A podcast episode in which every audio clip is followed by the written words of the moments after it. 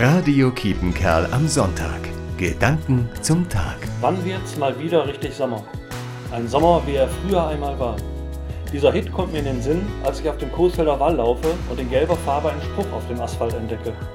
Sommer ist eine innere Einstellung. Ich halte kurz an und komme ins Nachdenken.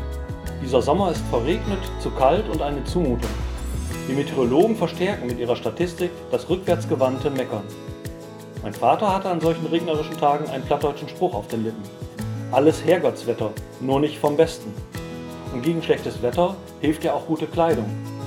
Ich kann also etwas verändern. Meine Haltung und mein Handeln. Gelassenheit einüben und das Beste draus machen. Sommer ist eine innere Einstellung. Meine innere Einstellung überprüfen, positiv nach vorne schauen und handeln. Dazu ermutigt mich auch mein Gott.